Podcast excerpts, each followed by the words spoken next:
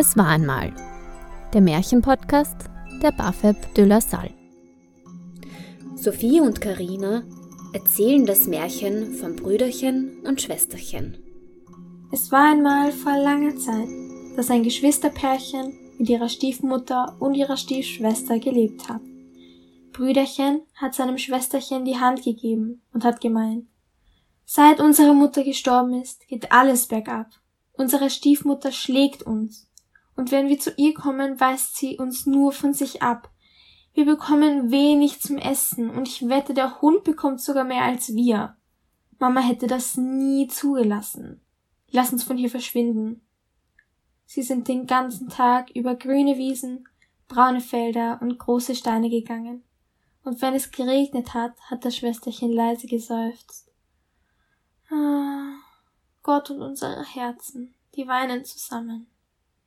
Abends sind sie in einen großen Wald angekommen und sind so müde von Anstrengung, Hunger und dem langen Weg gewesen, dass sie sich in einen hohlen Eichenbaum gesetzt haben und eingeschlafen sind. Als sie am Morgen aufgewacht sind, war die Sonne schon lange aufgestiegen und hat heiß in den hohlen Baum hineingeschienen.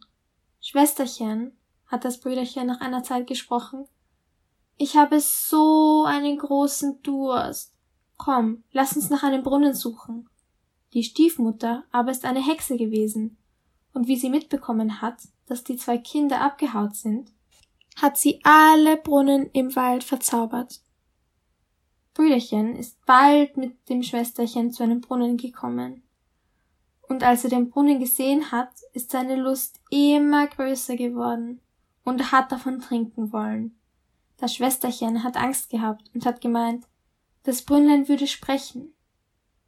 Wer mich trinkt, wird zum Rehkälbchen. Wer mich trinkt, wird zum Rehkälbchen. Da hat sie das Brüderchen gebeten, nicht von dem Wasser zu trinken. Also ich höre nichts, sagt das Brüderchen. Lass mich nur gehen. Es hat nur einen Schluck gebraucht und das Brüderchen hat sich blitzschnell in ein Rehkälbchen verwandelt. Das Schwesterchen hat geweint, während die Hexe entsetzt darüber gewesen ist, dass sie nur einen zum Trinken gebracht hat. Nachdem das Mädchen tagelang geweint hat, hat Schwesterchen Gras ausgerissen, hat ein weiches Seil daran geflochten und hat sein goldenes Strumpfband abgenommen, um es dem Reh um den Hals zu binden. Mit dem Rehchen an der Leine haben die Geschwister bald ein alleine stehendes Häuschen mitten im Wald gefunden. Aus Laub und Moos hat das Schwesterchen ein Bett gemacht.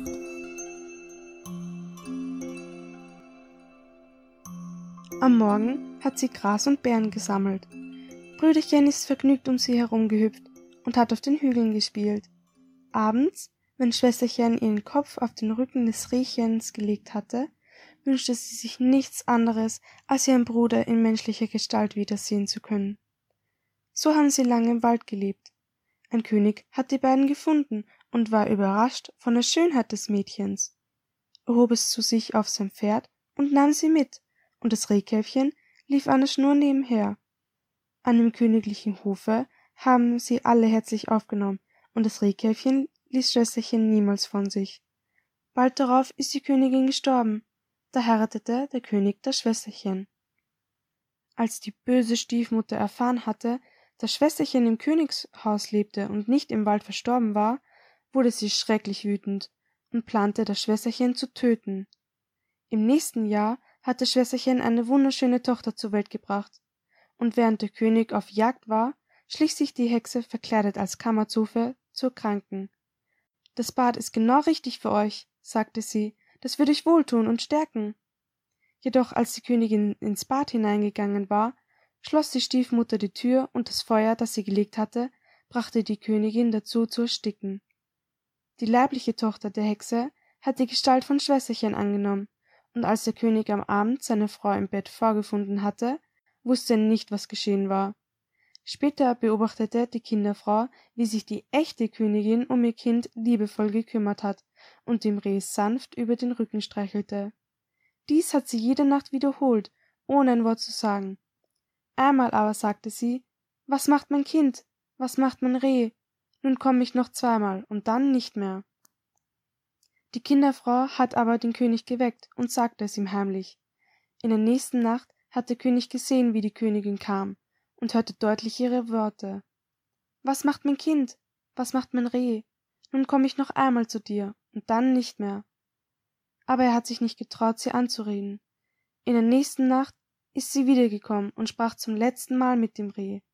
Da hat sich der König nicht länger halten können, sprang auf und umarmte sie, und als es sie berührt hatte, war sie wieder sie selbst. Die falsche Königin wurde in den Wald geführt, wo die wilden Tiere sie fraßen. Die böse Stiefmutter aber wurde verbrannt, und sobald das Feuer sie verzehrte, hat sich das Rehkälbchen verwandelt, und Brüderchen und Schwesterchen waren wieder beisammen und lebten glücklich ihr Leben lang.